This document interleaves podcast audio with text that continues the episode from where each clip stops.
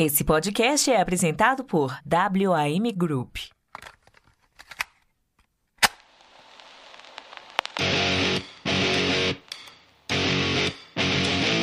Bem-vindos ao podcast Despachados. Produzido por Mindset.net. Apresentação: Foca. Olá, caro áudio spec! Eu sou o Foca e você está no Despachados, o maior e melhor podcast de viagens lançados às quintas-feiras e que possui um mamífero aquático como apresentador do mundo.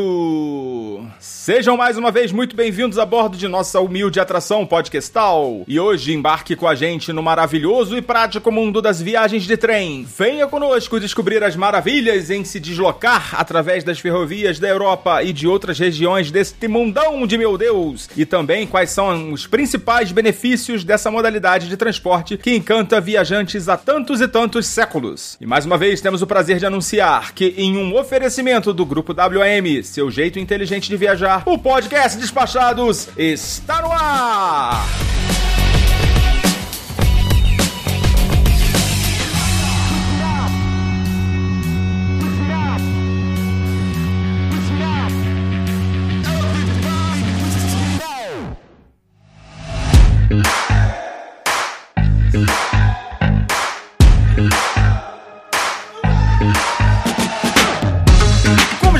Há algumas semanas, vamos continuar o nosso papo aqui com o André Ladeira da WM, nessa que é a penúltima parte dessa entrevista. E nessa altura você já deve estar craque no que diz respeito ao mercado de multipropriedade. Confere mais esse trecho aí agora.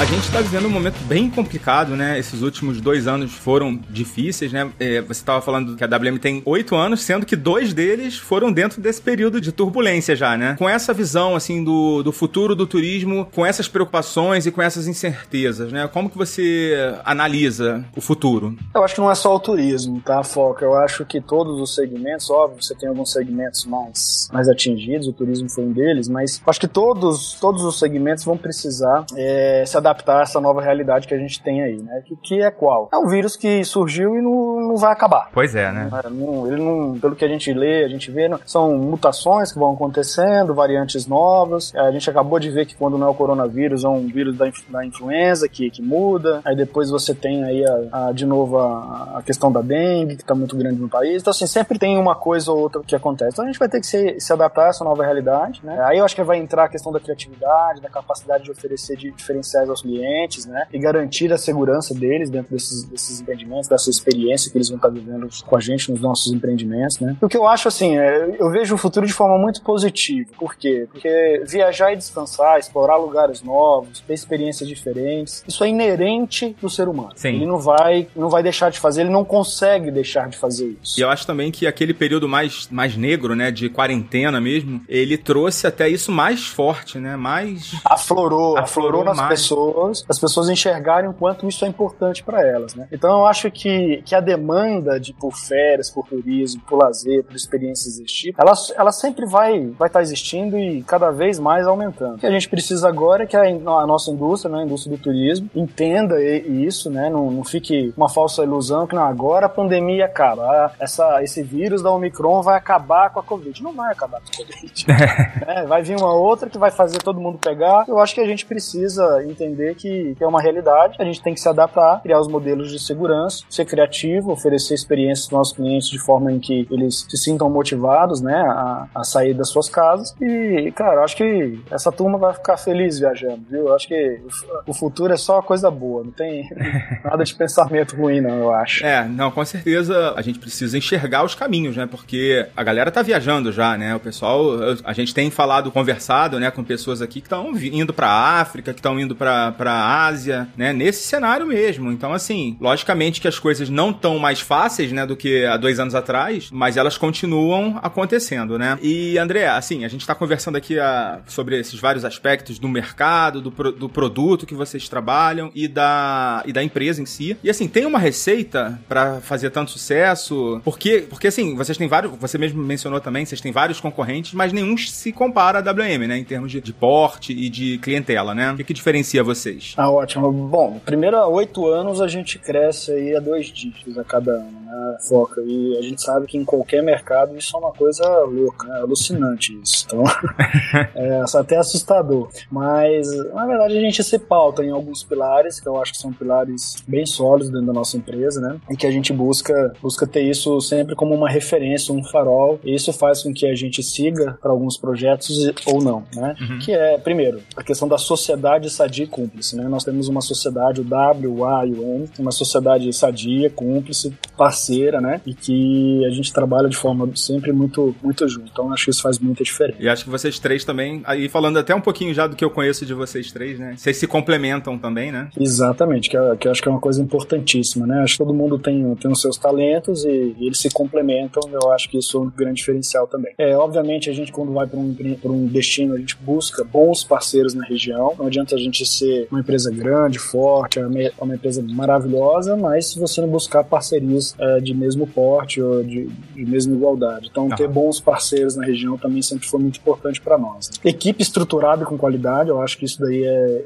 incontestável, a importância disso dentro de qualquer segmento. Né? Então, a gente, a gente busca ter uma equipe bem, bem, bem preparada. No final das contas, o que faz toda a diferença, né? São as pessoas, né? Porque equipamento, computador, todo mundo compra na mesma loja, né? Todo mundo tem. Isso aí você tá certinho. E acho que uma outra coisa aí também é a questão do nosso modelo de negócio que já é comprovado. Obviamente você tem aí o segmento da multipropriedade, mas dentro do segmento da multipropriedade, você tem empresas que fazem as coisas de. cada uma faz de uma maneira, formas diferentes, né? Tem uma visão, tem uma, uma maneira de, de atuar e tudo. E o nosso modelo que a gente desenhou, que a gente acreditou e que nós, nós desenhamos e acreditamos, não foi só aleatoriamente, isso a gente foi construindo ao longo desses oito anos, pela experiência que nós temos, a gente já desenhou esse modelo e é um modelo que a gente já, já viu que ele comprovadamente funciona muito bem, né? Que a gente chama internamente de cinco pilares aqui. Né? Então a gente precisa ter cinco pilares dentro do nosso negócio para que isso dê sustentabilidade para o negócio, para ele ser saudável, ter início, meio e ter fim. Então acho que a gente, acho que são pilares que a gente se pauta e eu acho que eles seguramente contribuem para que a gente tenha, tenha tido esse crescimento, esse sucesso todo continue tendo daí para frente. Beleza. Então tá aí, esse aí é o Mr. André Ladeira, sócio da WM, que vem apoiando essa nossa temporada do Despachados. Se você está curtindo, não deixe de entrar nas redes sociais da WM e deixe lá seu comentário agradecendo ou, se não for o caso, reclamando por eles estarem nos apoiando. Lembrando que nós estamos presentes no Telegram e na nossa sala VIP. Não tem fake news não, tá? Lá a gente só coloca notícia confirmada e promoção real. Por exemplo, nesse exato momento acabamos de divulgar o link com passagens para Orlando por menos de R$ 1.600 já com as taxas e bagagem despachada. E você você nesse momento deve estar se perguntando: "Ai, Foca, o que eu faço para fazer parte da elite dos viajantes podcastais?" E eu respondo para você: é muito fácil. Para acessar o nosso Super Lounge exclusivo, basta você se tornar um apoiador do Despachados. Para isso, basta você assinar um dos planos do apoia.se barra despachados ou do PicPay. PicPay, aliás, que além de te dar acesso à nossa sala VIP, também te dá cashback. Basta você abrir aí o seu app do PicPay, selecionar a opção pagar e procurar por despachados, que vão aparecer as opções de assinatura e a partir de 15 reais você já garante seu acesso e também prioridade nas promoções que estão por vir. Se você não tem ou não quer usar o seu cartão de crédito, o apoia.se barra despachados tem opções de apoio através de boleto bancário e também uma opção mais econômica de apenas R$ reais, mas que nesse caso não dá acesso à sala VIP, tá? Os planos sala VIP são a partir de 15 reais. Nesse caso é apenas para quem só quer ajudar gastando bem pouquinho. No final desse episódio temos mais recadinhos, agora vamos pra pauta!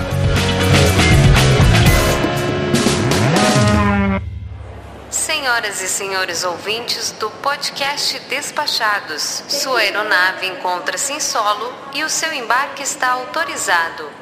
Sabemos que a escolha do conteúdo é uma decisão do cliente. Por voar com o podcast Despachados, obrigada.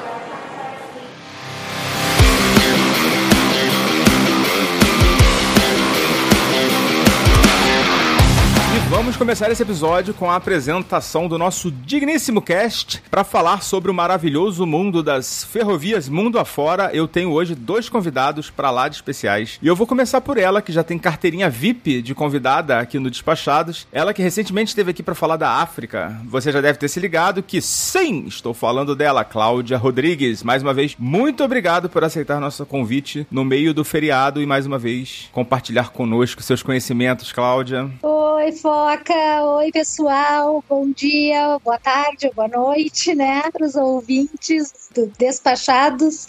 É um prazer estar aqui de novo. Tô com o meu passaporte carimbado aqui já, né? a sala VIP aqui já tá aberta aqui para você. e pela primeira vez aqui no Despachados temos a participação dele, que também é podcaster, mas que atualmente só tem gravado como convidado, profissional da área de TI. A sua profissão acabou o levando junto com a sua família para os Países Baixos, de onde ele tem aproveitado a excelente infraestrutura ferroviária para fazer algumas viagens pela Europa. Muito obrigado também, muito bem-vindo ao Despachados, Luiz Vieira. Fala, Alain. Boa tarde. Boa tarde, Cláudia. Boa tarde, pessoal. Pô, fiquei muito feliz com o convite. Agradeço mesmo essa oportunidade de participar aqui com vocês e compartilhar um pouquinho das minhas experiências aqui viajando pela Europa. Tá certo. Vamos começar destrinchando esse mundo aqui, né? Pra gente do Despachados não é tão assim conhecido, né? Tanto que do nosso elenco fixo hoje a gente não tem a participação de nenhum deles, né? Eles não se sentiram aptos para participar do episódio. E eu vou iniciar esse papo, né? Com uma percepção minha de que durante muito tempo, né? Se associou as viagens de trem a um estilo mais despojado de viagem, em outras palavras, né, o famoso mochilão europeu. Mas será que os trens são para jovens descolados ou eles atendem também a mais públicos? Olha, eu acho que hum, as viagens por trem, eu acho que atende a todo tipo de público, porque você tem um range bem interessante de valores, né, de custos de passagem. Você tem diferentes classes em cada tipo de trem. Você tem os trens, desde que você, assim, os mais simplesinhos ali, que você realmente é mochileiro, até aqueles que são mais chiques, em que você tem restaurante dentro do, do trem, você tem quase que um quarto de hotel ali dentro para você também. Então acho que é, é uma possibilidade de viagem que consegue cobrir diferentes níveis de interesse. E você, Cláudia, também concorda com o Luiz? Eu acho que já foi um pouco de tudo, né? Né? Eu, é, eu, me lembro de ler quando eu era jovem aquele livro da Agatha Christie, né? Do assassinato no Orient Express. E para mim, aquelas viagens de trem era uma coisa assim, puro glamour, né? Aí depois eu acho que realmente, assim, ó, tipo, uns 20 e poucos anos atrás, quando eu fiz meu primeiro mochilão pela Europa, eu lembro de encontrar muitos brasileiros viajando de trem pela Europa com aquele E-Rail Pass. Mas assim, ó, pra te ser bem sincera, tu já conhece o meu tipo de viagem, né? Pra mim, naquela época, aquilo era uma coisa muito. Eu achava muito chiques os mochileiros brasileiros que eu encontrava viajando com aqueles passes de trem, porque eu viajava com passe de ônibus, da Eurolines, na época, que era uma companhia de ônibus, assim, que tinha um passe que me deixava viajar por toda a Europa. Então, naque, há 20 anos atrás, assim, já existia forma de mochilar mais barata do que trem, sabe? Eu acho que trem nunca foi aquela coisa top mochileiro, assim, sabe? Mochileiro raiz mesmo, já viajava de trem. E aí depois veio as linhas aéreas low cost também, né? Então eu acho que trem nunca foi aquela coisa muito raiz, sabe? E hoje em dia eu vejo que, meu Deus, é, tipo, é uma viagem bem família, né? Viajar de trem, para mim, é uma coisa super família, assim, é uma viagem que atende muito o público família, sabe? Sabe? Criança, eu sempre defendi assim muito viajar de trem com criança, porque trem é um lugar onde as crianças podem correr, pode caminhar, pode, sabe? Muito melhor do que um ônibus ou do que um avião, que, né, que o correto é ficar o tempo inteiro no assento. No trem dá para se mexer muito mais. Então eu acho uma coisa super dá para viajar, dá para levar bicicleta, né? Na Europa a gente vê muita gente uh, viajando levando bicicleta no trem e tal. Então eu acho que é uma coisa que atende assim todos os tipos de público público mesmo. E não é muito raiz. Eu acho que é uma coisa até mais assim, um pouco para um público mais top, sabe? É, você já tá entrando no, no próximo tópico que eu ia mencionar, que é justamente se é um mito ou se é um fato, né? Que viajar de trem é barato. Eu acho que você já, já começou a responder, né? Já tá indicando aí que é, não é bem assim, né? Não, eu acho isso um tópico bem interessante, bem importante. Você até tocou também no, no aspecto, Cláudia, sobre as, as empresas aéreas low cost, né? Então, assim, hoje em dia, se a gente comparar os valores, os preços, realmente, se você pega, por exemplo, um voo uh, daqui de Amsterdã para Portugal, né, via Transavia ou alguma outra empresa desse tipo, vai sair muito mais barato do que a viagem de trem. Não tenho dúvida. com relação a isso. Entretanto, se a gente, assim, pelo menos aqui, né, se a gente for pensar em deslocamento para aeroporto, na maior parte das vezes o aeroporto ele não fica no centrão da cidade. Então, pensando assim, deslocamento de táxi ou algum outro meio de transporte até o aeroporto, então você tem um gasto, aí você fica um tempo a mais lá no aeroporto, que você tem que chegar duas horas antes, é comer alguma coisinha e tal, tem um outro gasto. Então, no final, eu acho que pesando, sai um valor parecido. Mas se a gente se ater apenas ao preço da passagem, realmente, o trem não é o mesmo, meio mais barato de se viajar. E você até me falou de ônibus, que realmente eu acho que você está completamente correta, que é o meio mais original, assim, do mochileiro raiz de viajar, que é mais cansativo até, é mais barato ainda. É, a gente tem que fazer um episódio, né, sobre, sobre viagem de ônibus, porque assim, eu nunca fiz viagem de ônibus na Europa, né, já, já fiz aqui no Brasil, é claro, né, como todo bom viajante, mas eu sei que o serviço de ônibus aí também tem, tem serviços, assim, sensacionais, né, espetaculares, e a gente não conhece muito, né, a gente sempre fala muito de, de viajar de avião, né, que é o, o padrão, né, para todo mundo, né, que vai viajar para percorrer distâncias maiores, né, e na Europa a gente fa fala muito de trem, né, fala muito do trem, e fala pouco de ônibus, mas o ônibus realmente é uma opção mais barata, né, com certeza do que o trem, mas o que o Luiz comentou, né, que as low cost mudaram um pouco esse jogo também, né, não sei se você chegou a, a viver isso, Cláudia. Eu acho que tu tem que ser um pouco entendedor, assim, o Luiz já deve estar bem profissa, assim, em viajar de trem pela Europa, porque é uma coisa que uh, tu tem que entender, tu tem que saber o que tu tá fazendo. Eu me lembro que eu morei na Alemanha, né, a minha, a, a, o pessoal com quem eu morava na Alemanha, os alemães com quem eu morava, eles sempre conseguiam umas barbadas, assim, incríveis, tipo, é, era um passe família, ou era um passe para viajar fim de semana que tu poderia viajar de forma ilimitada. A Deutsche Bahn, né, tem vários passes assim, tipo, fim de semana eles vendem, sabe? Então, assim, se tu entende, se tu conhece essas regrinhas e essas barbadas que eles têm, aí tu consegue aproveitar coisas realmente muito baratas. Mas eu me lembro, por exemplo, eu fui ver uma passagem aérea de Londres para Edimburgo. Meu Deus, a passagem aérea era 10 vezes mais barata, sabe? Não tinha comparação. Então é bem como disse o Luiz, né? Tu tem que ver, não dá para pensar só no preço também. Tu tem que pensar também, às vezes, na comodidade, na diversão, né? Na experiência de viajar de trem e, e às vezes até na, na, velocidade, porque às vezes em viagens curtas dentro da Europa, tu vai mais rápido de trem do que de avião, por incrível que pareça, porque se tu contar o é que nem isso, Luiz, o deslocamento até o aeroporto, aí que tu tem que chegar duas horas antes, aí que depois quando tu chega tu fica não sei quanto tempo dentro do aeroporto esperando a tua bagagem. Se tu vai contar tudo, às vezes a viagem de trem é mais rápida do que de avião, por se for uma, um voo curto, relativamente curto, sabe? Então tem que pesar todos os prós e contras, né? É, isso, essa coisa do tempo eu acho que é muito impactante, assim. Eu posso dar um exemplo agora bem recente, que eu fui para Paris, então assim, é, se eu fosse pro Schiphol e pegasse o voo e fosse pro Charles de Gaulle e depois fosse pro centro de Paris, eu ia gastar daqui da minha casa até o aeroporto meia hora de carro, pelo menos, é, tendo que chegar lá duas horas antes, depois uma hora de voo, mais ou menos, depois aquele tempo de você pegar mala no aeroporto, se deslocar, pegar mais um, um táxi para poder ir para o centro de Paris, eu ia gastar no mínimo, no mínimo, uma, uma, entre 6 e 7 horas de deslocamento e de viagem. Enquanto que de trem, da minha casa, eu pego um trem até a estação central de Amsterdã, 15 minutos. Preciso chegar 15 minutos antes, meia hora. 3 horas e meia de viagem. E chego na estação no centro de Paris na Gare do Norte. Já economizou pelo menos umas duas horas aí nessa brincadeira, né? Justo. E você consegue ver a paisagem, né? Você tá é, se assim, a gente tá, a gente tá simplesmente, a gente ainda não tocou nesse assunto, né? Mas assim, é, a sensação da viagem do trem é muito diferente, né? Infinitamente melhor. Infinitamente melhor.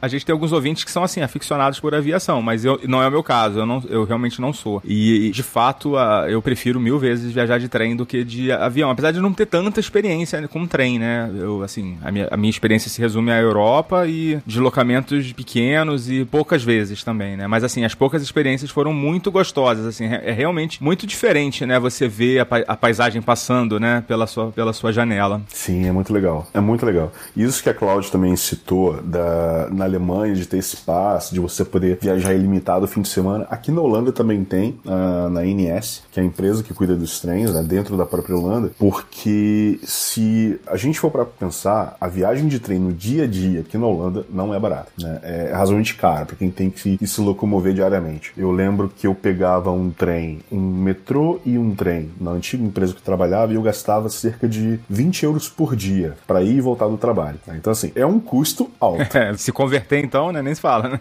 né? Então eles fazem uns, uns pacotes que assim, ah, se você pegar o trem fora do horário de pico, você paga metade do preço. Ou então, se você pegar o trem no fim de semana, pagando um, um valor lá mensal, você viaja, de, você viaja de graça todo final de semana. Então, muito holandês aqui, por exemplo, tem esse pacote para poder viajar o país inteiro, conhecer outras regiões de trem, só pagando um, um valorzinho mensal ali, ao invés de pagar a passagem inteira no fim de semana. E o pessoal que é do interior vai para Amsterdã, vai para cidades maiores também, né? Justo. Aqui isso é uma coisa meio para conhecedores, assim, né, Luiz? Eu noto que talvez não seja muito divulgado para turistas, sei lá, porque uhum. é uma coisa que tu não acha essa informação com facilidade na internet. Eu lembro que era uma coisa assim que eles sabiam, mas que se eu chegasse no guichê e pedisse a passagem, nenhum atendente de guichê ia me oferecer essa barbada, sabe? Eu lembro é. de, por exemplo, a gente estar tá perto do aeroporto lá em Estocolmo e a gente querendo comprar uma passagem de trem até o centro de Estocolmo e eu pedi, né, uma passagem para o centro de Estocolmo e o uhum. atendente já estava me vendendo e aí o carinha que estava atrás de mim na fila, o sueco, disse assim, não, compra a passagem tal do trem, sei lá, era o regional tal. E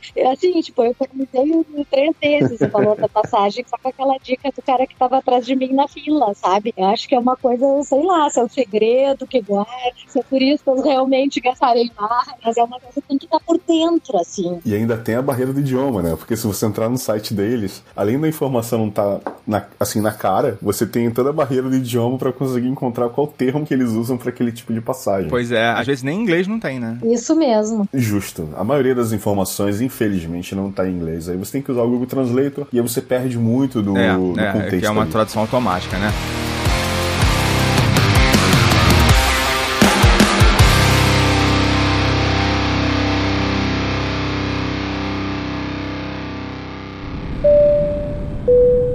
Muito prazer que anunciamos a ilustre presença do deputado Mário Leal e do senador Luiz Honesto a bordo de nossa aeronave. Pedimos por gentileza que não deixem suas bagagens desassistidas durante todo o voo.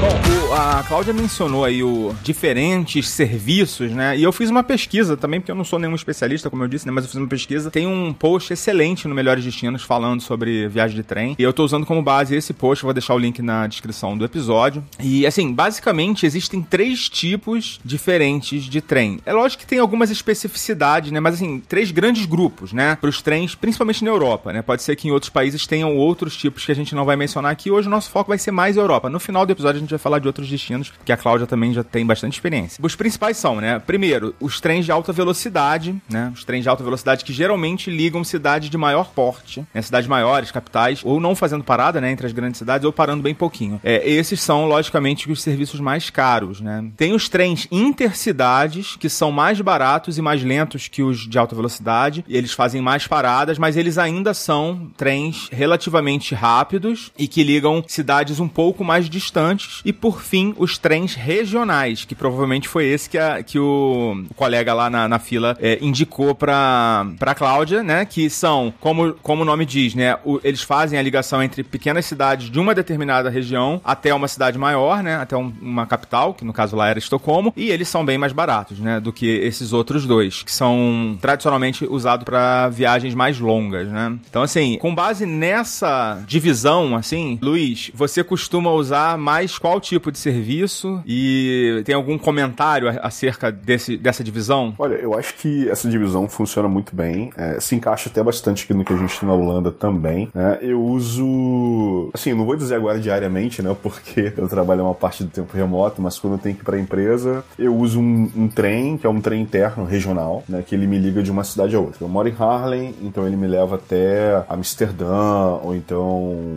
até alguma outra cidade como Amstelveen também. E são trens mais rápidos. Quer dizer, não mais rápidos, são trens menores e que conectam essas cidades razoavelmente menores, como você falou. Mais frequentes, né? Tem, o intervalo é menor, né? São mais frequentes, isso aí. E tem os trens que são maiores, inclusive são trens de dois andares, que conectam é, trechos mais longos dentro da Holanda. Né? Aí tem, obviamente, uma capacidade maior. E o interessante é que todos esses trens têm duas classes. Mesmo esses trens que a gente usa diariamente, tem a primeira classe e tem a segunda classe. Eu, eu, eu, acho que isso, eu acho que nem, nem em todos os países, né? Eu acho que isso é, talvez seja algo específico da Holanda, né? Porque eu acho que na Itália, que eu, pelo que eu me lembro, é você chega lá e compra o passe, a passagem ali na hora, né? Eu acho que é uma classe só. Posso estar enganado também, tá? Mas eu não lembro de ter duas classes. Não, aqui por padrão, quando você compra, já é segunda classe. Se você quiser a primeira, a primeira classe, você tem que ir lá na maquininha e fazer o upgrade. Aí você paga com o teu cartão de crédito e tal. E qual é a diferença, Luiz? Nesse serviço regional, qual é a diferença na prática, assim, do, da primeira classe? Olha, eu vou dizer que é só o preço.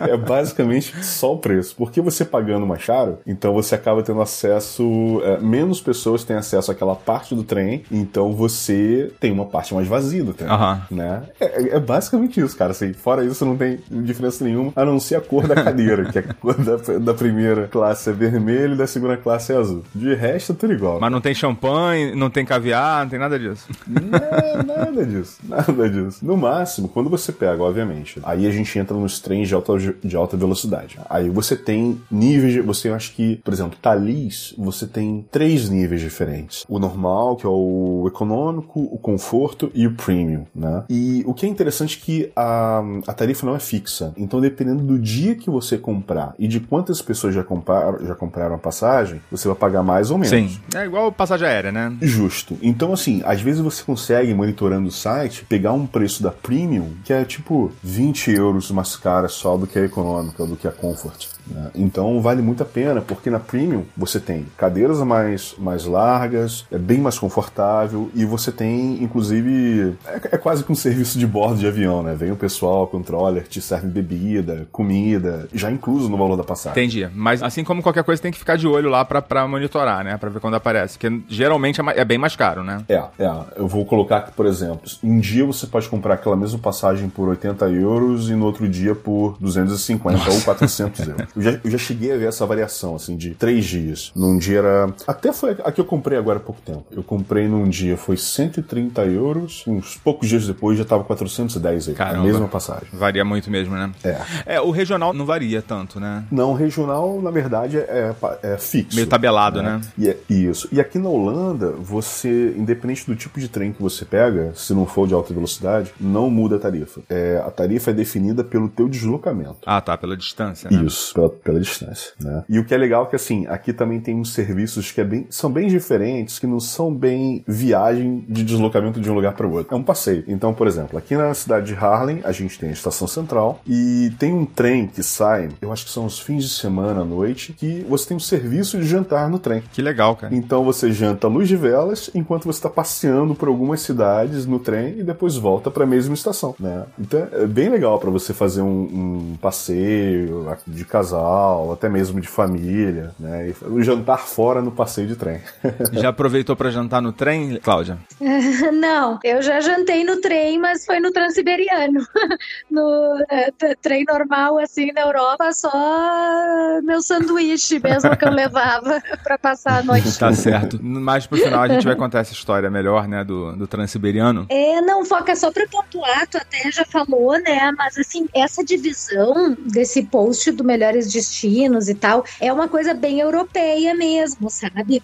Se tu vai, se tu tem uma intenção de viajar de trem, assim, por qualquer lugar que seja, sempre vale a pena fazer uma pesquisa antes, como essa pesquisa que tu fez, né, com relação à Europa, porque cada lugar tem as suas classificações, a sua nomenclatura, assim. Tipo, eu me lembro no Marrocos, a gente indo comprar passagem de trem no Marrocos, né? A gente viajou de trem no Marrocos. E, tipo assim, eles tinham aquela nomenclatura, as caminhas era colchete, colchete. Eles falavam colchete, colchete. E eu digo, mas o que, que é isso, meu Deus? Eu não tenho a menor ideia do que significava. Eu acho que é uma palavra francesa, não sei bem o que, que é, que era caminha. Eu já vi essa palavra já. Tipo aquela beliche, né? Isso, exatamente. Então, né, na Rússia tinha a nomenclatura também, era Platskartny Coupé, a classe, né, a segunda classe, a terceira classe. No Japão, eles te perguntam, tu quer o Shinkansen, o Nozomi. Então, dependendo do lugar onde tu vai, tem outras nomenclaturas nomenclaturas, assim, que é bom tu já fazer a lição de casa, né? Porque senão tu chega lá perdidão. É, a gente não vai falar hoje só de Europa, mas assim, a Europa é, tem uma tradição grande, né? Então, e é por, por onde os brasileiros começam a andar de trem, né? Vamos falar nesses termos, né? Geralmente é por onde todo mundo se inicia, né, ali nesse mundo.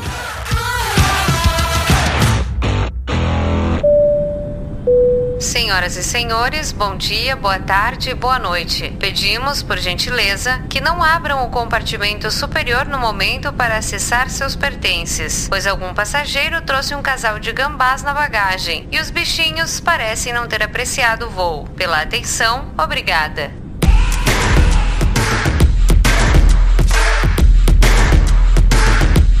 Uma outra coisa também que eu, pesquisando lá no Melhores Destinos, não descobri, eu já sabia, na verdade, mas é algo interessante, né? Cada país tem a sua empresa, né? Tem uma empresa, ou mais de uma, né? Mas geralmente tem uma grande empresa, né? E o serviço internacional, eles são operados por mais de uma, né? Porque uma, uma empresa nacional, ela não pode ir até o outro país, né? Ela só pode rodar dentro daquele determinado país. Então, para ter um serviço internacional, é necessário o, uma associação, né? Entre duas empresas que façam essa ligação. Por exemplo, o, o Luiz mencionou o Thales, né? Que é o Thales é, é o trem que liga é, Holanda, Bélgica e França, não é isso? Então, é uma joint isso, venture, isso provavelmente entre essas três empresas nacionais aí, as maiores empresas desses três países, né? Não sei nem muito bem porque eu tô falando isso, mas é uma curiosidade, né? Vamos dizer assim, não tem muito, muito é, sentido prático isso, né? Mas, é, e também é importante para você saber aonde comprar, né? Porque normalmente, é, se você for comprar numa, sei lá, num, num guichê, talvez você tenha alguma dificuldade, né? Por não estar tá associada a essa empresa que faz essa conexão. Ou, ou não? Ou pode comprar em qualquer lugar, Luiz? Eu, na verdade, eu só comprei pela internet, né? Então, hoje em dia é tudo muito mais prático, né? Você compra, tá com QR Code ali no celular, entra na estação e tá beleza. E eu acho que esse comentário que você fez sobre o fato de ser uma joint venture e operado por mais de uma empresa, eu acho que no final acaba tendo um efeito prático, porque, por exemplo, se você pega um trem na França, da Thalys, você vai ver que, na verdade, às vezes são mais de um trem, é, mais de um trem mesmo, conectado um no outro. E quando chega em determinado ponto do, do, da viagem, por exemplo, chega na Bélgica, metade daquele trem é desconectado e a outra metade segue adiante até a Holanda. E aí eu acho que essa segunda metade que segue é justamente operada pela parte holandesa, né? Então tem esses, tem esses essas diferenças, porque se você entrar no, no trem errado, por exemplo, na conexão errada, tu vai ficar num país e não vai conseguir seguir adiante, que o seu trem foi embora, a tua metade do trem. Ou então vai pro lugar errado, né? Justo, justo. Isso é bem legal. E eu, eu fui perceber isso há pouco tempo atrás, inclusive. É, é importante ter isso em mente, principalmente naqueles trens que você pode mudar de vagão, né? Você pode circular livremente isso. nos trens. Geralmente, qualquer trem você pode circular, né? Então, dependendo, do, se você estiver no lugar errado na hora errada, pode ser que você seja desconectado do seu trem original, né? Vai parar no outro país. isso aí. Sobre essa questão, né, de, de ser diferentes as empresas em cada país, na fronteira entre a China e a Mongólia, eles têm que, inclusive, trocar o trem dos trilhos. Porque a, agora me fugiu a palavra, meu marido, que saberia te explicar melhor do que eu. Ah, eu acho que eu sei do que você tá falando. Eles trocam o, as rodas, né? O eixo. Isso, é, é eles tiram o trem e mudam, assim, é uma, uma coisa fantástica. Eles trocam as rodas porque a, a largura do trilho é diferente, né? Exatamente, eu me senti uma coisa assim, meio canal do Panamá, assim, tu, tu, tu sai do trem olhando eles fazerem aquela operação, assim, pro trem poder continuar, né? É fantástico, é uma coisa interessante, assim, né? Olha que legal, a gente vê né, como é que o padrão de construção de um país afeta o outro, né? Olha só. É, e pelo que eles explicam, né, é inclusive para uma questão de defesa nacional, né? Para o trem russo não poder invadir a Mongólia, entende? Uhum. É, é, uma, é uma questão também de defesa, assim, de segurança nacional, né? É, bom, não sei se vai adiantar muito, né? Mas se eles quiserem invadir, eu acho que eles vão invadir, né? Como a gente tem visto aí ultimamente, né? E, essa, e outra questão também, Toca, que tu falou sobre a questão de onde comprar. Sobre isso eu tenho uma dica interessante também, para o pessoal sempre ter cuidado, porque às vezes esses passes, que turisticamente falando são interessantes, né? Às vezes esses passes a gente só pode comprar fora do país, antes de chegar, entende? Por exemplo, o Japan Rail Pass, o passe lá do Japão, a gente tem que comprar antes de chegar no Japão. Tu só pode comprar fora do Japão. Chegando lá, tu já não consegue consegue comprar. Uh, a Itália, às vezes, também tem alguma, alguns passes que são assim, que eu, eu, eu, eu viajei pela por toda a Itália com um passe, assim. Só que o passe que eu tinha, eu só poderia comprar na Alemanha e ele me dava direito de ir, assim, uh, só em linha reta para o sul e depois em linha reta para o norte, entende? E, mas, assim, na Itália eu não conseguiria comprar esse passe. Eu só conseguia comprar fora do país. Então, tem uns, umas pegadinhas, assim, que tem que estudar para, né, não chegar lá e aí não, não tem mais como fazer. Eu tinha colocado um tópico aqui pra gente falar sobre passes, né? Mas assim, eu acabei desistindo, porque assim, é tanta especificidade, né? São tantas regras que a gente não vai conseguir cobrir é, uma parte relevante do assunto, né? É isso, o legal que eu digo é avisar pro pessoal que estude antes, né? Que faça a lição de casa. É, nesse caso não tem jeito, né? Quem quiser aproveitar um passe vai ter que, vai ter que se dedicar um pouquinho aí pra entender tudo, saber como é que compra, saber as regras, né? É, cada país tem sua especificidade e aí tem que correr atrás mesmo financeiramente vale a pena, né? Sim. Às vezes tem que fazer as contas para ver se o passe vale a pena ou não, né? É verdade. A gente já, já mencionou algumas das principais vantagens, né, do transporte rodoviário, que são a praticidade, né, que você é, pode chegar muito próximo do horário do embarque, né? Você não precisa daquela antecedência toda, né? De, no caso de uma viagem de, de, de avião, você fica com a sua bagagem ali próxima a você o tempo todo, né? Você não precisa despachar a bagagem. O embarque é muito simples simples, né? Você basta localizar a plataforma e já embarcar no, no, assim que o seu trem chegar, né? Não precisa pesar a bagagem também. Exato. Sua bagagem pode ter 70 quilos que ninguém vai implicar com isso, né? Você que vai ter que carregar, né? Talvez suas costas reclamem um pouco, né? Mas de resto. É. é interessante isso que vocês falaram do peso, né? É, a maior parte das empresas de trem colocam isso bem explícito no site deles, né? Você pode trazer uma mala de tais dimensões com qualquer peso, desde que você consiga carregar por conta própria. É, não vai ter ninguém para te ajudar né? É, e outra grande vantagem também, né, o Luiz mencionou, o fato das estações geralmente, né, serem muito bem localizadas dentro das cidades, né, e não afastada como a maioria dos, dos aeroportos grandes, pelo menos, né. E desvantagem, vocês veem alguma desvantagem em, em usar o, o, serviço de trens em relação, por exemplo, ao avião? Olha, na minha opinião, assim, é para viagem mais longa, né, a viagem ultrapassa seis horas, já começa a se tornar cansativa, a não ser que seja uma viagem viagem noturna, que aí você tem cama e tal. Aí, para pensar assim, viagem, ah, ok, é um pouco mais distante, aí é bom já começar a pensar numa companhia low cost aérea, consigo cobrir aquele teu trecho, que vai se tornar menos cansativo. É, uma coisa interessante também é que muita gente acha que a Europa é pequena, né? Que os países são todos pequenos e que é tudo pertinho, né? E não é não é assim. bem, não é nem um pouco assim, né? Por exemplo, uma viagem de, de Amsterdã para Roma, por exemplo, que são duas grandes capitais, né? Pô, é longe pra caramba. Sim, você vai levar isso, se eu não me engano, dirigindo direto. Acho que vai ser umas 16, 18 horas, algo do tipo. É, ninguém aguenta dirigir 16 horas, né? Justo. Mesmo de trem seria demorado, né? Eu até conheço algumas pessoas que fizeram viagem assim, dirigindo, mas como? Assim, elas tinham dias para fazer a viagem e paravam numa cidadezinha, ficava no hotel, passava a noite ali e tal. Aí ok. Mas se você tem, se você tem hora para chegar e tá num prazo mais apertado, certamente carro e às vezes trem não é é a melhor opção. E você, Cláudia, vê alguma desvantagem? Não, não vejo desvantagem. Acho ótimo. Adoro viajar de trem, principalmente por uma coisa que o Luiz colocou já lá na primeira fala dele, né? Tu vai vendo a paisagem. Eu adoro, né? Eu tô conhecendo enquanto a gente viaja, assim. Eu acho sensacional isso, assim, né? Na, a melhor parte é tu ir vendo a paisagem. Mas uh, eu tô com uma coisa aqui que eu quero colocar, Foca, só pra não me passar. Tu falou uma coisa e me disparou um alerta, assim, eu me lembrei lembrei do episódio que aconteceu comigo. Às vezes não é só chegar com o ticket na mão e embarcar. Às vezes que carimbar aquela porcaria, porque senão depois, olha, eu só não paguei multa, porque eu acho que eu fiquei tão envergonhada que ele viu que, que, que, que tinha sido pura ignorância minha. Mas às vezes, é, é, né, eu não sabia, eu comprei o bilhete e entrei no trem, eu não sabia que tinha que passar na maquininha e fazer o furinho ali, né? No próximo bloco, a gente vai falar assim na prática, né, o que que o viajante precisa saber. E aí tinha até mencionado esse ponto, né, que geralmente, né, a maioria das vezes você precisa validar o seu ticket. É, aí quando a gente chegar nesse ponto, no próximo bloco a gente fala mais sobre isso. Eu vou aproveitar que você falou das paisagens, que é uma das maiores vantagens, né, da viagem de trem, para perguntar para vocês dois, é, dentro das viagens que vocês fizeram, qual que tem a paisagem assim mais encantadora? Ou quais, né? Vamos deixar vocês falarem assim uns dois ou três, vai. Olha, da minha parte eu diria Suíça, né? E dentro da Suíça mesmo, você pega, por exemplo, de Zurich até Lugano ou até Chiasso e você também pegar de Chiasso para Itália. Você pode ir de Chiasso para uh, Veneza, por exemplo. Assim, as paisagens são lindas, lindas demais, lindas demais. E assim, eu que moro aqui na Holanda, eu sinto falta demais de montanha, né? Porque aqui é tudo, é tudo flat. Eu brinco que se você subir num banquinho, você consegue ver a Bélgica.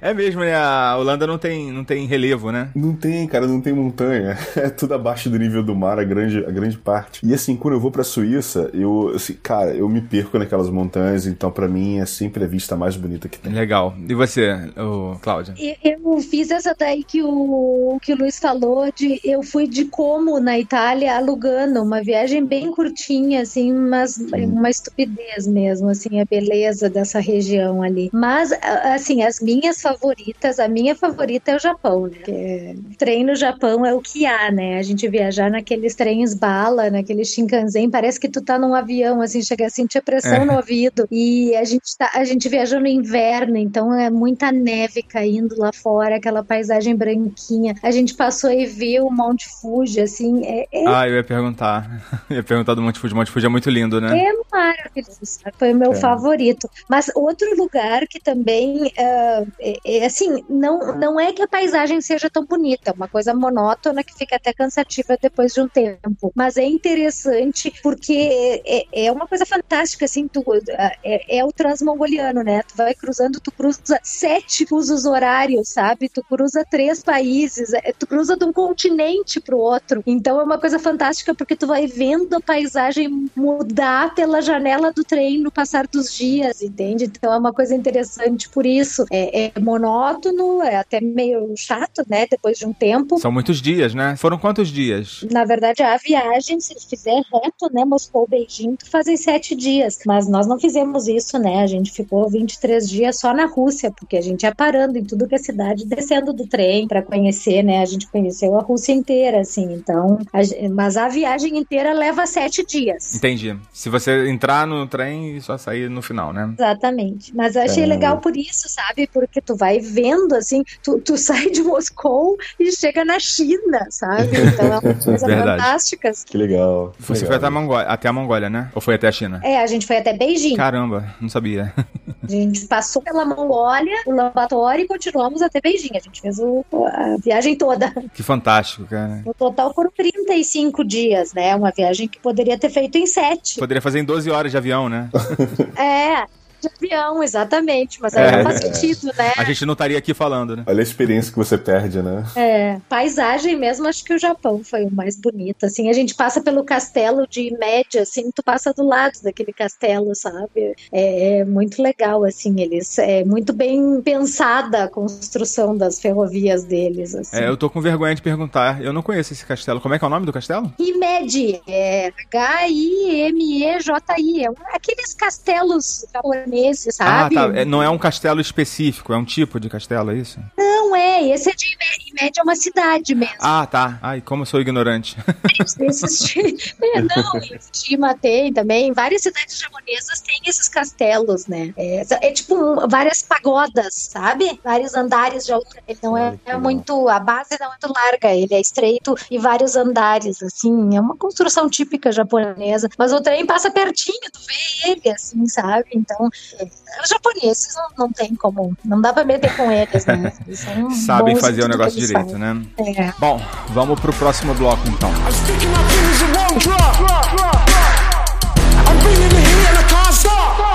I'm.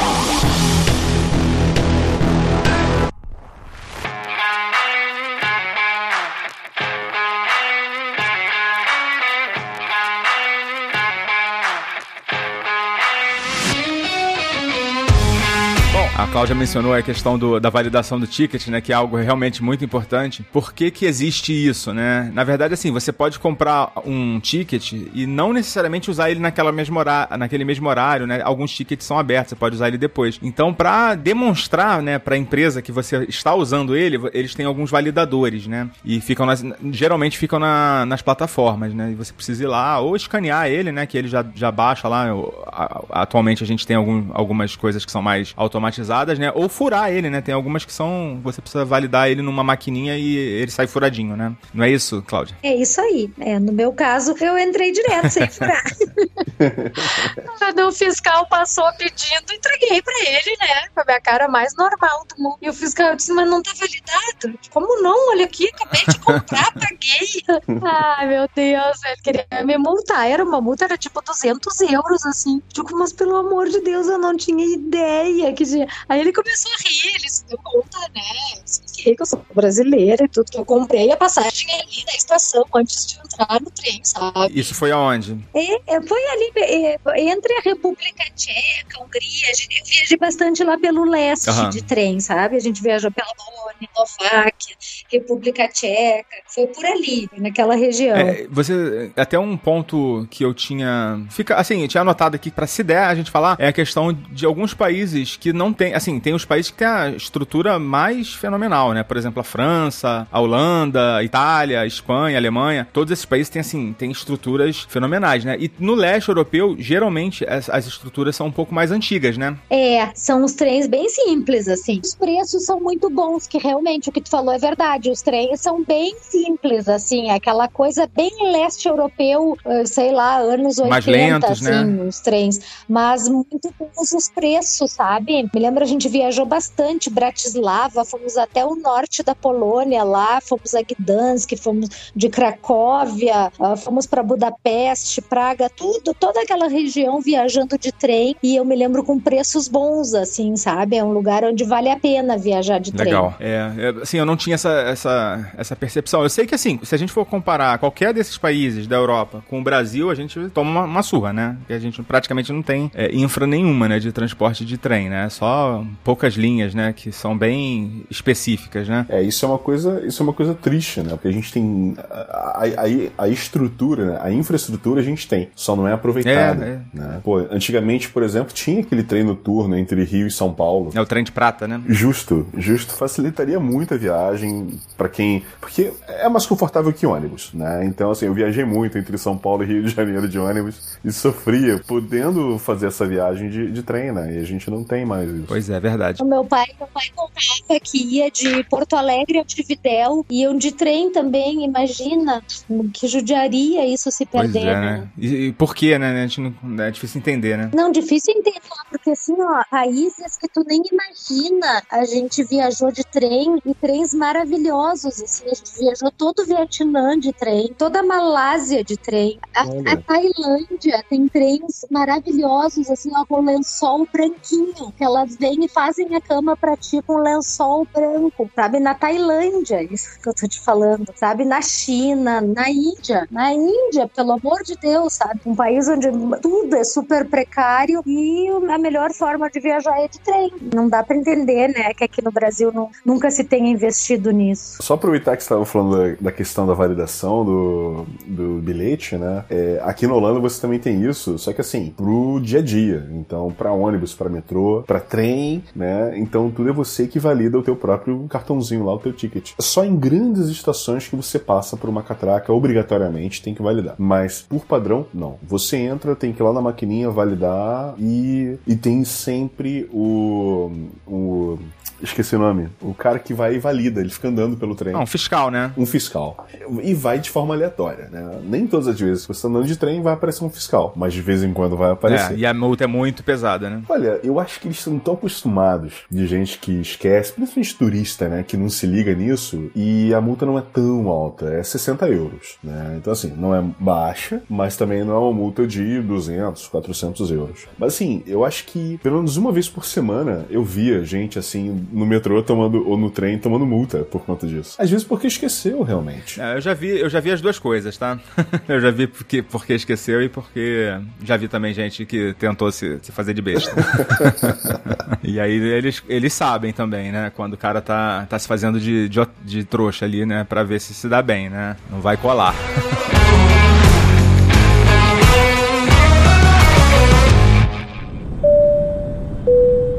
Senhoras e senhores passageiros do voo despachados, bom dia, boa tarde e boa noite. O pouso no aeroporto de Los Angeles não foi autorizado. Desembarcaremos no aeroporto de Tijuana, México. O acesso aos Estados Unidos será feito por terra. Nossa companhia irá colocá-los em contato com agentes atravessadores da nossa inteira confiança. Pela atenção, obrigada.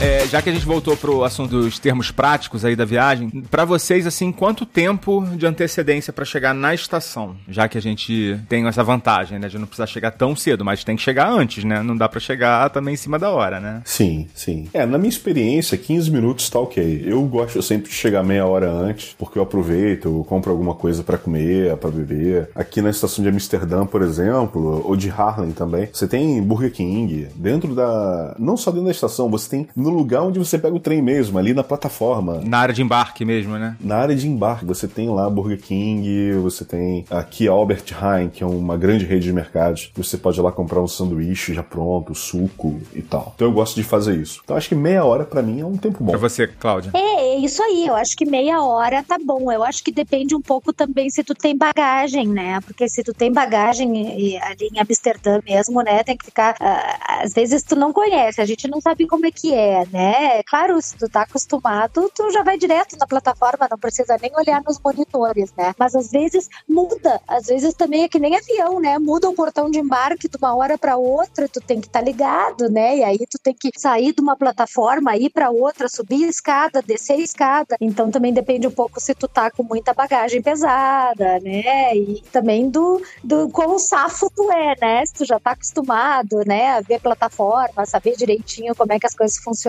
Se é a tua primeira vez, claro que sempre, né? Quanto mais antecedência, melhor. Mas também não adianta chegar com duas horas de antecedência e ficar ali com cara de boca aberta, né? E quando vê, o teu trem parou lá na outra plataforma e tu tá parado ali esperando ele. Pois é.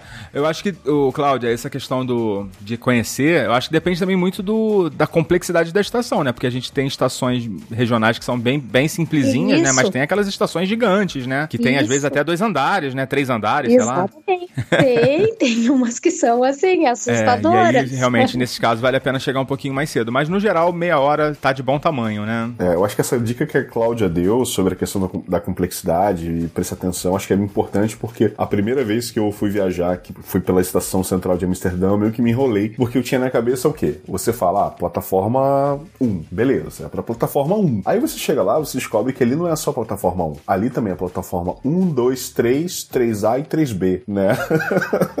então, assim, você espera que ali é só a número 1 um, ou só a número 2 e tal. Então, eu me lembro que eu fiquei assim, meio perdido em encontrar o trem correto e tal, na mesma plataforma. Então, realmente, se você não conhece, é legal chegar um pouquinho antes para dar, dar uma atenção para isso. Eu já passei todas as vergonhas possíveis, né? Mundo afora. Essa daí foi uma que eu já passei. Ah, é, é, era bem isso. Eu achei que só ia vir o meu trem ali, né? Porque é, o próximo trem a chegar na plataforma 1 era o meu. Então eu achava que o primeiro que chegasse ali eu tinha que me atirar para dentro. E foi o que eu fiz. Até porque no Japão a gente tem que se atirar para dentro. ele vai embora e deixa. É muito rápida a parada, né? E aí o que, que acontece? Com o nosso Rail Pass, a gente podia entrar praticamente em qualquer trem. Nós fomos a família inteira, nos jogamos para dentro. Quando a gente tava lá dentro, a gente descobriu que aquele era um Nozomi, que é o, é o mais rápido de todos e é o único que não tá incluído no passe. Caramba! pegou um trem que não podia ter pego, porque, claro, era isso, aquele trem era da plataforma 3, só que eu não sabia que aquela plataforma ali, além de ser um, também era. Aí, uns alunos de uma escola que estavam dentro do trem disseram: não, não se preocupem, na próxima parada vocês descem e espero que o trem de vocês vai passar lá também. Mas tem que ter esse cuidado, né? Quando tu pega o trem errado achando que é o teu. É, eu ia falar exatamente isso, né? Chegar muito cedo e pegar o trem que não é o seu, né? Isso. Outra vergonha que eu já passei também Foca, dessas questões práticas, né, foi de ficar esperando a porta abrir. Eu tava pensando nisso. Não abriu a porta, né? Mas você falou, é. Explica aí pro pessoal que não tá entendendo o que, que a gente tá falando. É que tem que apertar o botão às vezes, né? Pra porta abrir. Geralmente você precisa apertar um botão. Acho que é por causa do frio, né? Pra não ficar abrindo a porta à toa, né? Eles não abrem a porta, tem um botãozinho, tanto pra entrar quanto pra sair, né? É, e eu, quase quatro anos morando aqui, eu ainda me esqueço e às vezes eu me pego com cara de tacho olhando pra porta. Aí vem algum holandês e aperta o botão e abre a porta. eu tava vendo um caso de um cidadão que perdeu a estação que ele deveria descer, aí foi parar numa mais distante, teve que voltar, né? Aquela coisa toda. Porque não apertou o botão para descer. Ficou esperando. Tava em pé, em frente à porta, não apertou. E assim, a parada em estação pequena é muito rápida, né? Ele para, é o tempo de você descer mesmo, né? Apertou o botão, desce, sai, leva suas coisas e ele já tá indo embora. Né? É, até com a questão da bagagem, tu tem que estar tá prontinho para desembarcar, né? Não dá para deixar para pegar bagagem no maleiro ali quando o trem para, né? É, não dá para esperar o trem parar para você começar a se movimentar, né? Porque senão você vai ficar no trem e vai ter que voltar depois. é isso aí. Outro ponto, né? Bagagem. Ninguém vai tomar conta das suas bagagens para você, né? Então, tem alguma dica de segurança ou de cuidado com a bagagem? Olha, isso, isso é uma boa questão. Assim, eu, eu confesso que eu nunca tomei muito cuidado e também nunca tive problema com bagagem. É por isso também que eu nunca tomei muito cuidado. Normalmente eu deixo as malas maiores, assim, eu deixo na entrada mesmo. Que assim que você entra na porta tem uns, tipo, uns, umas, uh, umas prateleiras onde você coloca a bagagem e depois entra pra tua. pra tua.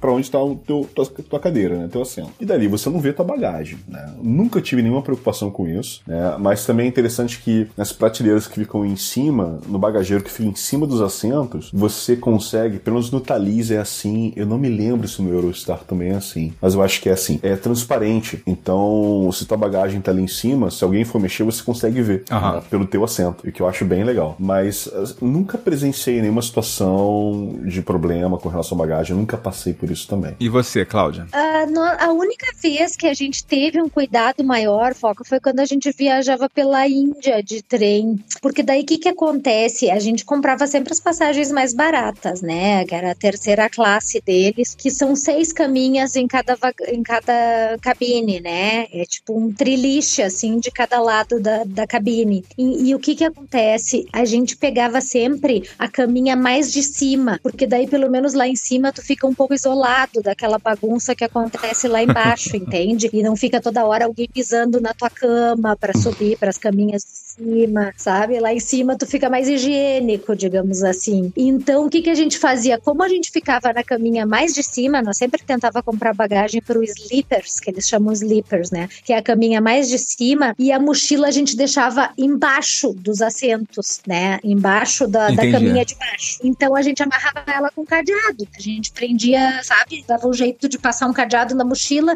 e um cadeado na, na, na, na própria, no próprio assento, assim, tinha como passar um cadeado, porque daí pelo menos a gente era, era noturno, né? De dormir, então pelo menos podia dormir mais tranquilo. Não garantia que não fossem abrir a mochila e levar tudo de dentro, mas pelo menos tava, né? A gente conseguia dormir mais tranquilo. É bem isso, né? Assim, muita gente leva, né, algum tipo de, de tranca, né, de cadeado para porque realmente o que o que o Luiz falou, né? Geralmente você vai deixar suas bagagens maiores próximo à, à porta, né, do, do vagão, né? Geralmente ali tem um espaço, né, um bagageiro para essas bagagens maiores e você não vai conseguir enxergar elas do seu assento, né? Porque o seu assento é para dentro do trem. Às vezes fica até no, no, andar de cima, né, Luiz? Então você realmente não vai conseguir ver. Isso aí. Então algumas pessoas usam trancas, mas assim, eu, não, eu acho que não é tão comum, né? As pessoas mexerem ou, ou terem furto de, de bagagem. Não, aqui, aqui pela Europa realmente não é tão comum, não. O máximo que eu uso são esses, esses cadeados TSA mesmo, que é, é padrão, né? Uma parte de vezes já vem até embutido na mala, então por isso que eu nem me preocupo tanto. E também aquele negócio, é, é depois que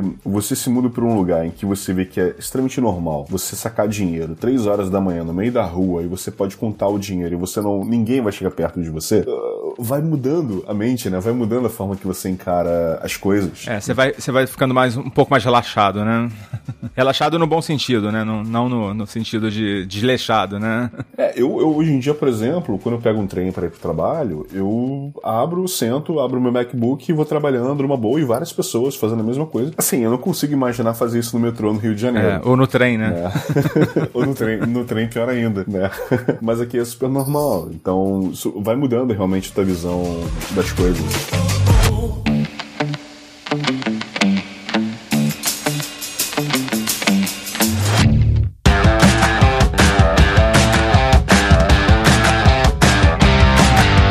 Também tem, tem um outro que eu anotei aqui, é que nem sempre o trem vai possuir assento marcado, né? Em alguns casos você senta no que tiver livre, né? Geralmente os, os serviços mais caros e mais, é, mais rápidos que possuem, né, o assento marcado. É, os trens, os trens rápidos, né? O Thalys, Eurostar aqui na Europa, pelo menos são os que têm assento marcado. Se você pega de uma cidade a outra, aqui dentro da Holanda, não tem. É, no máximo aquilo que eu comentei, né? A diferença entre duas classes só e, e ponto, né? Fora isso, não tem nenhuma diferença. É isso aí. Eu também, a única vez que eu viajei com, com um assento marcado foi no Japão, quando a gente fazia reserva. Era possível fazer reserva para garantir o assento. Mas depois de uns dias a gente viu que era totalmente desnecessário, assim, porque mesmo não tendo reserva, não tem perigo de tu chegar e não ter um assento, né, no trem. Então era bem tranquilo. Sempre vai ter, né? É, é só era bom chegar um pouco antes, às vezes, para garantir que tu conseguisse colocar tua mala. Se tu espera todo mundo entrar e aí deixa para entrar depois que todo mundo já entrou e se acomodou, às vezes tu não consegue alugar no bagageiro para colocar tua mala, né? Às vezes isso podia ser um problema nos trens mais lotados. É, isso acontece muito na Europa também, né? Não é só no Japão, não. Eu me lembro de já ter passado por perrengues, assim, de ter que dar uma socada na mala, assim, sabe?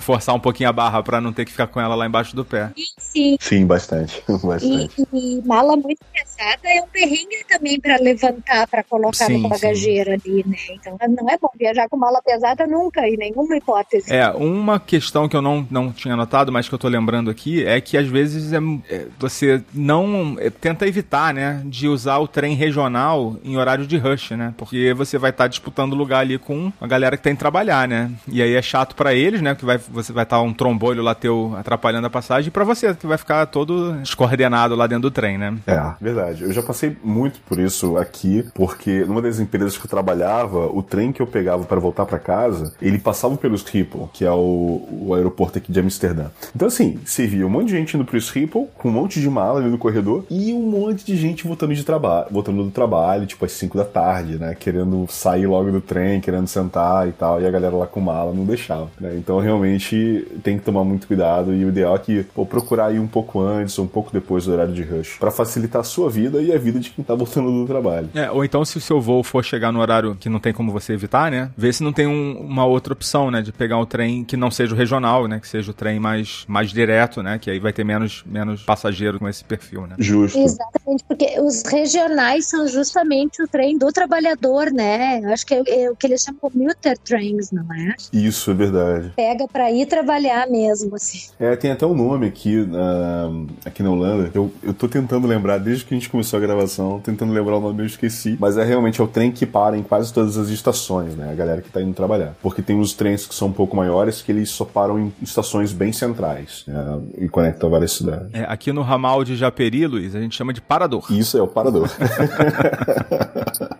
Mas eu esqueci o nome que eles dão aqui na Holanda, cara. Eu vou lembrar, depois eu falo. Eu não sei se vocês lembram de mais algum, algum detalhe aí de, em termos do dia a dia, né, do usuário, mas é, tem a questão do trem noturno, né, que eu também anotei pra gente falar um pouquinho que, assim, ele é uma, uma categoria um pouquinho diferente, né, e para vocês, como que funciona? Você já, você já usou, Luiz, trem noturno? Eu nunca usei, particularmente. Eu também nunca usei. É, tem sido uma coisa bem nova aqui em Amsterdã também, eles estão começando com várias linhas novas, é, uma indo para para Áustria, a outra indo para Zurich e Budapeste também. Então assim, eu tô curioso até para poder testar, mas não tive essa experiência ainda, infelizmente. Ah, eles estão lançando, é? Estão, estão criando desde os últimos, tipo, desde o ano passado eles estão criando algumas linhas novas, bem legais. Bacana. E você, você já usou bastante, né, Cláudia? Sim, já, já viajei bastante, assim, trem com caminha, com lençol, travesseiro, fronhas brancas, edredom branquinho. Deve ser gostoso, né? Porque ele vai dando aquele balancinho, né? É, muito bons. Na China são excelentes os trens, assim, eles são muito bons mesmo, trens de alta velocidade. Na Tailândia, muito bons também. Em outros lugares já mais meia boca, né? Esses, tipo, os, o transmongoliano mesmo, meu Deus do céu, né? No começo a gente. É, e tem muita diferença de preço, né? Dependendo da classe. Então, o, tipo, o segunda classe era o coupé, que eles chamavam. Era uma cabine fechada para quatro pessoas. Muito bom. Mas a diferença de preço para a terceira classe, que eram os Platzkartni, que daí já era uma cabine aberta com seis camas, meu Deus do céu. Era tipo assim, era da primeira classe pro campo de concentração, assim. assim, tipo, entre Krasnoyarsk e Novosibirsk. Meu Deus, parecia que tu tava num, num alojamento de campo de concentração, sem brincadeira, que era um fedor, a asa, vodka, peixe defumado, sabe? Caramba. Então tem de tudo, né? Dependendo da, da cultura de cada país. E é engraçado que na China, que né, tem essa fama de não ser um lugar tão higiênico e tal, os trens são muito bons. Assim, não peguei nenhum trem chinês que fosse, né, assim, ruim. Mas passamos por uns perrengues também lá com a polícia chinesa. Então, tudo, tudo, é, tudo é experiência de viagem, né? Não dá pra ficar pensando, ah, tal lugar é ruim de viajar de trem. Não, tem que experimentar e ver o que, que acontece. Pois é. Uma coisa que eu vejo muita gente tentando economizar um pouquinho, né, é pegar o trem noturno para economizar uma diária, né? Porque aí você não, você pode sair do seu hotel é, de tarde, né, ou no final da, do, depois do almoço na cidade que você tá saindo e pega o trem noturno e só vai chegar no, no dia seguinte. Eu já vi algumas pessoas falando que isso é meio furada, né? Porque geralmente você vai chegar muito cedo na cidade de destino. Você concorda com isso, Cláudia? É, isso sempre é furado porque tu chega muito cedo, tu chega, né, num lugar no fim do mundo e tal, e tu chega quebrado, né? Só que também tudo é uma questão de idade, né, Foca? Quando eu tinha 24, eu fazia isso sempre.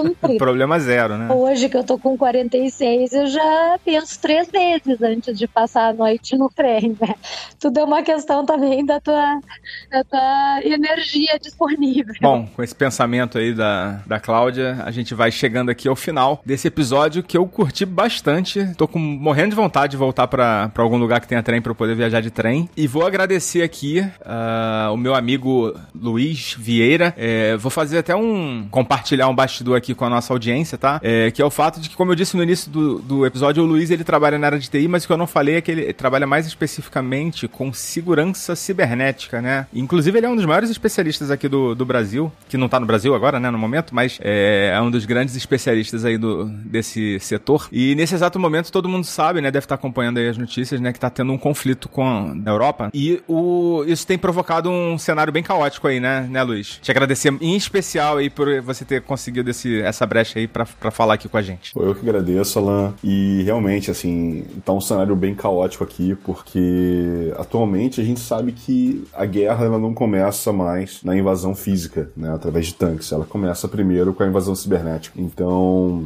estava até comentando no início, né, que primeiro a, a Rússia infectou os computadores, os sistemas da, da Ucrânia meses antes da invasão ocorrer e estava tudo ali só adormecido, aguardando a decisão deles entrarem no país, para eles começarem a destruir os sistemas, para aí sim entrar com os tanques dentro do, do perímetro urbano. E só que isso afeta também as outras empresas, né? A Europa toda está em estado de alerta. E como eu trabalho numa empresa que a gente hospeda várias outras empresas, né? A gente provê infraestrutura para outras empresas, a gente está em estado de alerta máximo também aqui, trabalhando 24 por 7, levantando todas as proteções possíveis, né? Que, que a gente pode. Então realmente está tá um cenário preocupante, né? Principalmente pelas pessoas que estão lá, mas também esse, esse cenário cibernético aí que pode afetar todo mundo. Uma pena, né? A gente está passando por isso, né? Nessa altura do campeonato, né? Século 21, mas pelo menos a gente está tendo uma pausinha aqui para falar de coisa boa, né? Sim, sim. Relembrar das experiências legais das, das viagens. É isso. é muito bom. Muito obrigado. Se quiser deixar algum recado aí, sua rede social, passar aí pro pessoal. É, hoje em dia, na verdade, assim, eu tinha vários projetos antigamente, inclusive eu dava treinamento quando eu morava no Brasil, treinamento de segurança da informação. Hoje em dia, tô bem mais é, tranquilo na minha, dando mais atenção pra família, mas assim, quem quiser me procurar no LinkedIn, encontra facilmente, Luiz Vieira, né, tem lá os meus, as minhas informações profissionais, dos projetos também que eu já, eu já participei, inclusive vídeos de palestras que eu já dei nessa área de segurança da informação. Dentro do meu LinkedIn, dá pra ter acesso a esses vídeos lá. Então é só entrar lá, pedir. Tem o vídeo da hipnose? Cara, não tem, infelizmente não tem. Essa vai ficar uma piada interna, né? É, cara, esse é, esse é lendário. Eu nunca gravei essa palestra. Essa eu vou contar só para quem estiver lá na sala VIP. Essa é bem legal, bem legal realmente. e pra Cláudia, pra Cláudia não ficar morrendo de curiosidade também. Tá certo. então lá pelo LinkedIn é só pedir para conectar. Mas é isso aí. Brigadão, tá, Luiz, cara? Muito obrigado. Realmente, uma, pô, um prazer falar com você de novo, né? Depois de tanto tempo, né?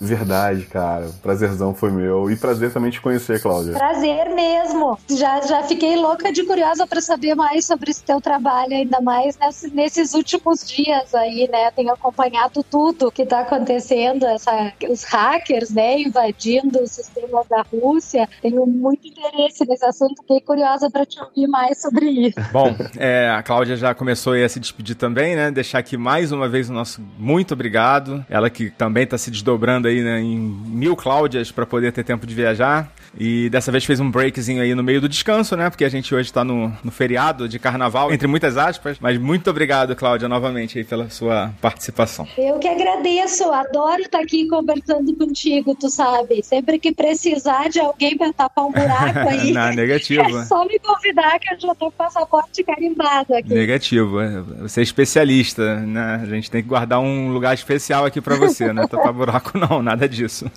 tá bom. É, então a gente vai ficando por por aqui. Daqui a pouquinho eu volto com os nossos recadinhos. Até logo.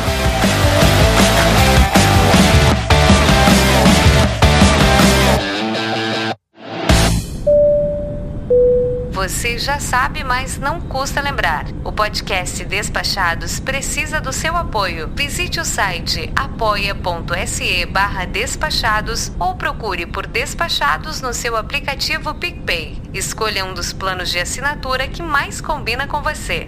Pela atenção, obrigada.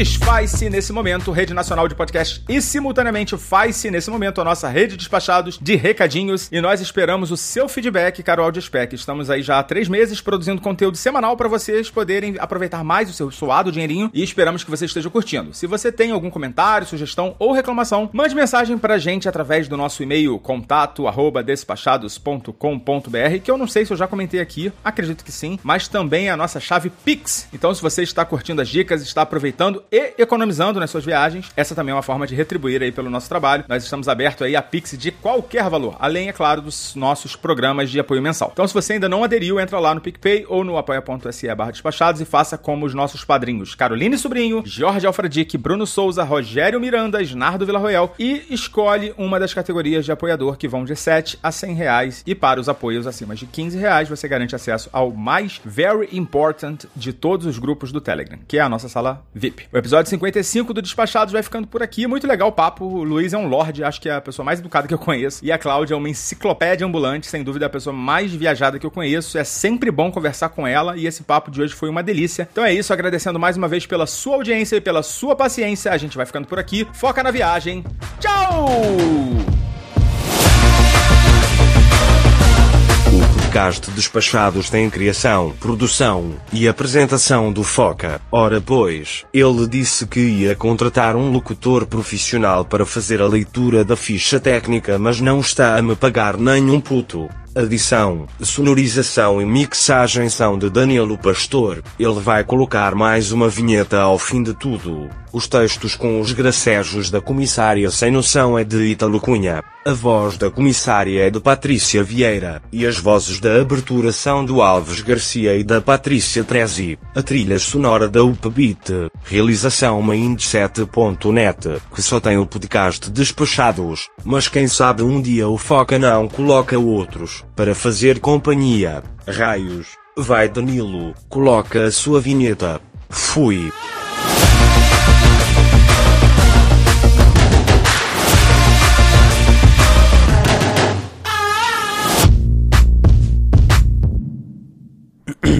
uh, a vinheta. Ah, tá. Esse podcast foi editado por Nativa Multimídia, dando alma ao seu podcast.